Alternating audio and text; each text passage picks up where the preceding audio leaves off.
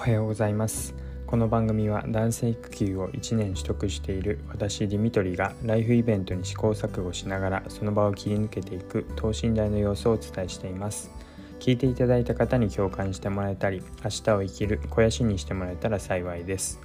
おはようございます。今日はですねロールモデルがいなかったら自分がなればいいっていう話をしていきます。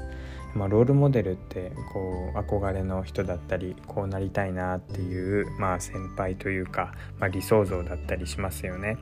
で、まあ、これ男性育休で特に私が感じたことなんですけども、まあ、どういうことかっていうと、まあ、前例がないものだとなかなか、えーまあ、以前それをやった人がいないとかえどうやったらいいのかっていうノウハウが、ま蓄積されていないっていうことがあるかと思います。そういった中でどうやればいいのかなって、ま Google とかで検索したり、まいろんな SNS で見てみてもなかなか経験者が少なかったりすると知識としてうん、まあ経験している方は多少いるのかもしれないですけど、まあ、順番としてはえ、経験した人がいてでその中でノウハウを伝えてくれる人が SNS だったりブログだったりそういうのを作ってで自分のところに入ってくるっていう感じかと思います、えー、男性育休でいうとそういった情報がなかなか入ってこないなっていうのを感じてロールモデルがいないななんかお手本となる人がいないなっていう風になっていました。でまあじゃあどうすればいいのかなって考えた時になんかもう発想の転換というか、まあ、ヘリクスみたいですけどじゃあもう自分がなればいいんじゃないかっていうふうに思ったので、まあ、その話をしていきます。で、まあ、それって男性育休だけじゃないなっていうふうにも思うんですけども、まあ、何か仕事特にまあ仕事の中で、えー、新しいプロジェクトを取り組むとか何か今まで誰もやったことのないような、えー、まあ、副業とかもそうかもしれません、えー、こういうもう配信を聞いてくださってる方はまさに、え新しいことにチャレンジしている方が多いかなって思うんですけどもその中でですね前例がなかったりお手本となる人がいないと、ま、何をしたらいいのかっていうのが分からなくてでまあどっちに進めばいいのかっていうふうに、まあ、道に迷ったような気持ちになるかと思います。でまあそれってまあ前例がないし、まあ、正解がないわけなので、まあ、誰しもがそう感じるのかななんてことを思ってでじゃあなんか正解ってどれなんだろうとか、えー、なんかお手本ってどれなんだろうっていつもこう迷いながら進んでいくんじゃなくてまあもう、まあ、迷うことはあるんですけども、まあ、なんか自分が判断してその時にそうだと思ったら、まあ、その判断を信じてうんなんかそれがまた間違ってしまったとしても、まあ、試行錯誤のうちの一つだ。まあ誰もやったことないんだしなんか自分も情報を結局そこまでで頑張って得られた分で、判断したんだからしょうがないって思えるようなそんな感じになっていったらまあなんかいつまでもこう正解はどれなんだろうとか、うん、なんか間違ってないかなとかって怯えながらやるんじゃなくて、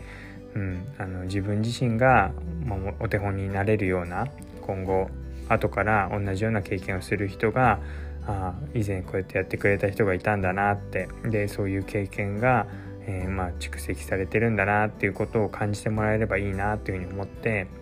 まあ、自分がそれその後これから同じように経験する方にとっての、まあ、ロールモデルになれたらいいなっていうふうに思ってこういう配信もそうですし、まあ、行動自体もやっていけたらいいなというふうに思っています。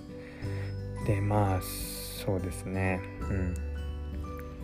なんか本当にこれって、まあ、男性育休は、まあ、特にそうなんですけどもあの結構ですね、まあ、調べようと思っても、ま、経験した方はいるとしてもやっぱりなんかこう細かいなんか例えば男性育休で、えー、じゃあ職場復帰するって言った時に、えー、何気をつけることとかって考えてもまあ、それを経験した人が少ないので発信している人とかがやっぱ少ないわけですね。なのでじゃあどうしたらいいんだろうって思った時に、まあ、じゃあ女性だったらどうなんだろうっていうふうにまあ男性育休じゃないまでも、まあ、女性だったらっていうので復帰してる方はもちろんいるので、まあ、ちょっとロールモデルってぴったり、まあ、男性育休してた方ってそのまんまの人は少ないですけども、まあ、女性の育休だったらっていうことでは、まあ、たくさんいらっしゃると思うのでああじゃあこういうふうにやってるんだなっていうふうにまあ、ちょっと似たような事例から学ぶってこともできるかと思います。でまあそうやって、まあ、件数っていうか、まあ、経験がどんどん重なって増えてって、えー、まあ、それがどんどんノウハウとして蓄積されてったら、まあ後に続く人もどんどん取りやすくなるし、まあ、やりやすくなるしってなっていくと思うので、まあ、どうしてもですね失敗したらどうしようとかなんかどれが正解なのかなんだろうって思ってしまいがちなんですけど、まあ、きっと、まあ、みんなわかんないしみんなやったことがないことだから、ま、調べても出てこないっていう感じだと思うので、まあ、であるんであればもう本当にもう失敗して当たり前っていうか、まあ、自分がこうだって思ってまずはこう試してみるでまた失敗したりとかうまくいかなかったら、まあ、それ自体をこうまた試行錯誤して変えていって、うんままた次同じようなことをやる人がまた間違えないようにこうやった方がいいですよっていうようなそういうノウハウをまたお伝えできたらいいななんてことを思っています。はい、なのでこうロールモデルがいないとか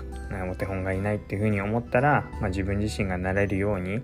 行動してまたそれを伝えていけるような感じにしていくとまた後に続く人も助かったり楽になったりするかなというふうに思ったので今日はそのロールモデルがいなかったら自分がなればいいっていう話をしていきました。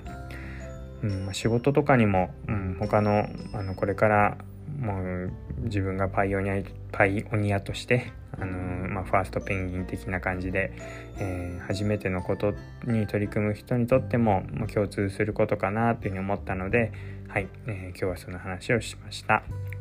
はい。ということで、最後まで聞いていただいてありがとうございます。また何か仕事的な、なんかそのビジネスとか自己啓発的なことも、まあ、男性育休に絡めて話をできたらな、なんてこと思っています。えー、まあ、過去にも、えー、まあ、子供が生まれる前にそういったビジネスのことにも話をしていますので是非過去回聞いていただけると嬉しいです。はい、最後まで聞いていただいてありがとうございました。またお会いしましょう。